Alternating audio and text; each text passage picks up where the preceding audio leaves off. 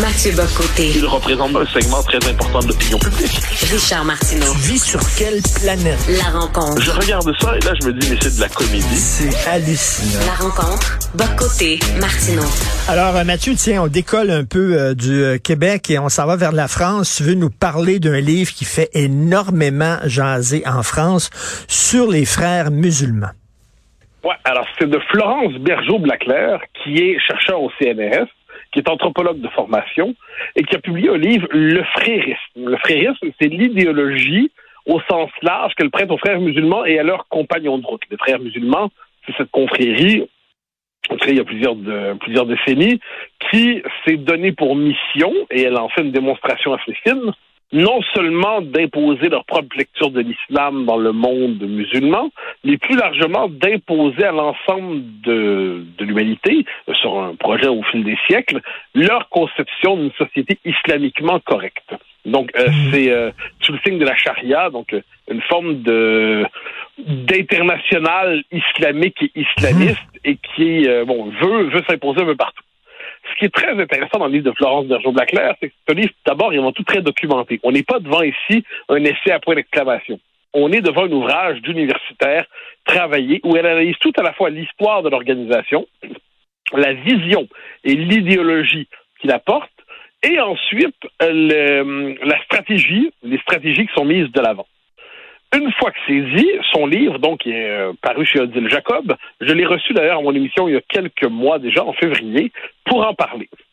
Son livre est tellement euh, coup de poing, disons ça comme ça, mais coup de poing par son contenu, pas par euh, son style polémique, là, par son contenu, qu'au début, réaction des milieux qui sont visés par ça, silence. Silence, silence, on n'en mmh. parle pas. Mmh. Ensuite, parce que le livre perce un peu dans les médias néanmoins, et là, il y a une campagne de diffamation de l'auteur. Donc là, des gens qui sont proches ils commencent à l'insulter. Ils prennent pas la peine de répondre aux arguments qu'elle avance. Ils se contentent de l'insulter. Ensuite, les menaces de mort viennent. Les menaces de mort plus la campagne de diffamation sont telles qu'elle devait donner une conférence euh, en avril, je ne me trompe pas, à la Sorbonne. Conférence annulée par la responsable, la, la rectrice de la Sorbonne, je crois, la rectrice, oui, parce qu'elle dit ah, mais c'est trop dangereux. ça, c'est le nouvel argument utilisé en France, mais ailleurs aussi pour interdire une conférence, on dit ah ben c'est tellement dangereux qu'on ne peut hmm. pas assurer la sécurité. Donc on accorde à ceux qui font des menaces le pouvoir de décider si une conférence aura lieu parce que la menace suffit pour que les autorités se couchent en disant ah ben on fera rien, on fera rien, on fera rien. Et là, son livre, néanmoins, donc là, le, ministre de l'Intérieur la protège. Euh, la conférence aura lieu finalement. Et pourquoi je te parle de tout ça? Parce que c'est un livre alors, on se parle souvent d'islamisme de manière, une question essentielle en Occident aujourd'hui, mais on traite de conspirationnistes. Ceux qui disent oui, mais il y a une vision quand même qui se déploie, une stratégie, comme on le voit par exemple dans l'Union européenne. Euh, les institutions européennes sont très perméables à l'islamisme, comme on le voit aussi euh, au Canada, quelquefois. Hein, L'ouverture au nom de la logique des accommodements raisonnables à toute une série de revendications sur le signe de l'islam politique, c'est indéniable. Eh bien, elle montre comment les porteurs de cette vision, les porteurs de cette idéologie se représentent eux-mêmes. Quel est leur projet? Comment interprètent-ils mhm. leur projet?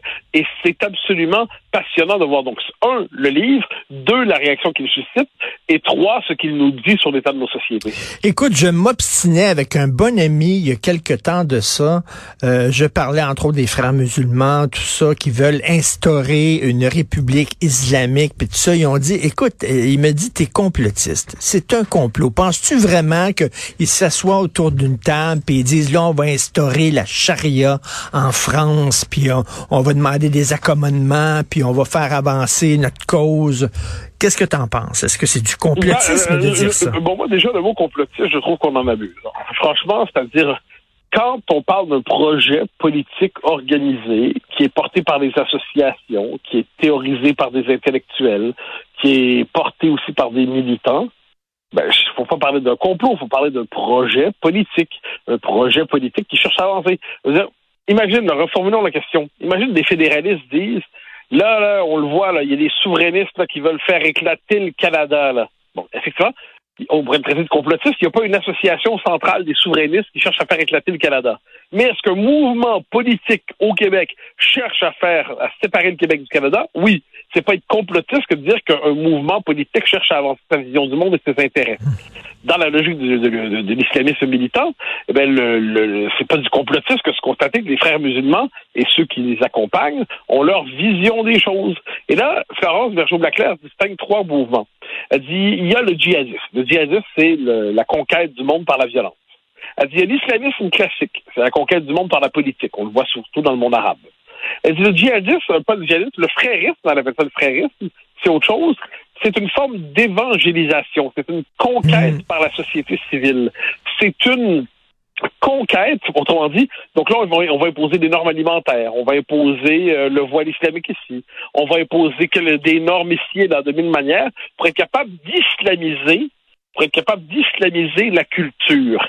Et ça, c'est une stratégie, euh, dit Florence Bergeau-Blaclair, qui est efficace parce que nos sociétés, et ça c'est intéressant de le dire, nos sociétés, au nom du droit à la différence, au nom du multiculturalisme, au nom de l'ouverture, se sentent pas en droit de dire non à des revendications qui sont par ailleurs des revendications qui entraînent une perversion de nos principes, de nos règles, de nos, euh, de notre civilisation. Donc, une instrumentalisation de la culture des droits au nom de l'islamisme. Tout le monde dit large large de l'islamisme.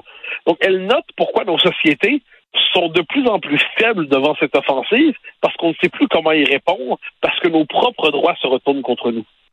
Et c'est perçu comment euh, ce, ce, ce livre-là? Euh, Est-ce que bon, c'est c'est-à-dire euh, euh, applaudi par la droite, dénoncé par la gauche, ou c'est c'est moins binaire non, que ça? C'est un peu toujours comme ça. Non, mais ça regarde, le, la gauche étant ce qu'elle est, elle est décevante tout le temps. En fait, elle n'a même plus les moyens de nous décevoir parce qu'on n'a plus d'attente.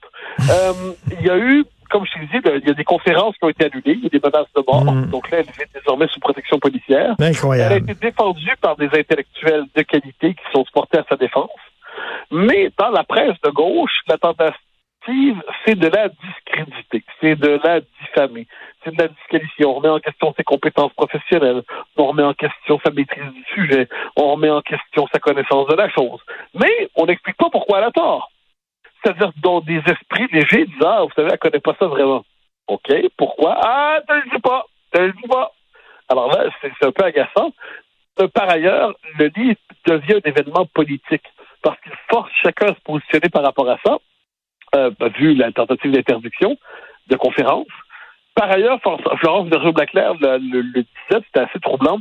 Elle dit parler de l'islamisme dans l'université ou dans l'étude supérieure, c'est rendu dangereux donc, il y a de moins en moins de chercheurs qui s'intéressent à la chose parce que le hmm. prix à payer pour parler de ça est de plus en plus élevé. C'est pas un détail, ça. Et c'est parce que tu penses pour raciste, pour islamophobe. écoute, il faut pas euh, se cacher. Il y a eu des chercheurs qui ont fait euh, des livres très sérieux sur ce qu'on appelle les territoires perdus de la République. Il y a des coins euh, en France où c'est une c'est une femme et tu te promènes en jupe, tu te fais harceler par des des musulmans barbus qui veulent que tu que tu restes à la maison. tu, te promènes là-bas et dans les cafés il n'y a que des hommes. dans les librairies il n'y a que le Coran et tout ça, ça existe, ça, là. Bien sûr, les territoires perdus de la République, c'est un ouvrage de la direction de euh, Georges Bensoussan, qui date il y a quelques années déjà, franchement, peut-être 15, franchement, une mmh. vingtaine d'années. Puis au début, on dit Ah, vision pessimiste, islamophobe, conspirationniste. Vingt ans plus tard, l'expression territoire perdu de la République est rendue dans le vocabulaire ordinaire en France. Et moi, je parle même, moi, je parle, quand je parle à Source News, souvent, je parle des territoires occupés par l'islamisme. Parce que là, c'est plus seulement perdu par la République. C'est des territoires qui ne sont plus culturellement français et qui sont occupés par une norme nouvelle, mentale, qui est celle de l'islamisme avec ses mœurs et tout ça. Et du, entre le moment où le livre a été publié il y a des années déjà et aujourd'hui, eh bien, euh, les, les, territoires ici, pardon, se sont multipliés. Puis on voit pas de quelle manière, à court et moyen terme, il pourrait y en avoir moins. Et là, écoute, excellente nouvelle pour les frères musulmans parce que leur porte-parole le plus visible, c'est Tariq Ramadan. Tariq Ramadan, c'est un, c'est un professeur, c'est un, intellectuel entre guillemets, c'est un prédicateur musulman euh, qui a été euh, d'ailleurs déclaré une des personnes les plus importantes et les plus influentes par le Time Magazine, une des personnes les plus importantes au monde. Il y avait toutes sortes d'allégations et même d'accusations formelles d'agression sexuelle qui pesaient contre lui. Plein de femmes qui ont témoigné comme quoi elles avaient été sauvagement, euh, euh, brutalement violé par ce gars-là. Euh, il était en procès en Suisse pour viol et là, ben, il a été déclaré non coupable. Ouais, alors c'est compliqué parce que en, ces matières, les décisions de justice, notre premier réflexe, c'est de, les respecter, même si elles nous déplaisent. C'est-à-dire, on se dit, bon, manifestement, il y a quelque chose qui semble avoir échappé au juge, mais je j'ai pas la prétention de me substituer à la justice, même si les articles que j'avais lus à ce sujet me semblaient très convaincants.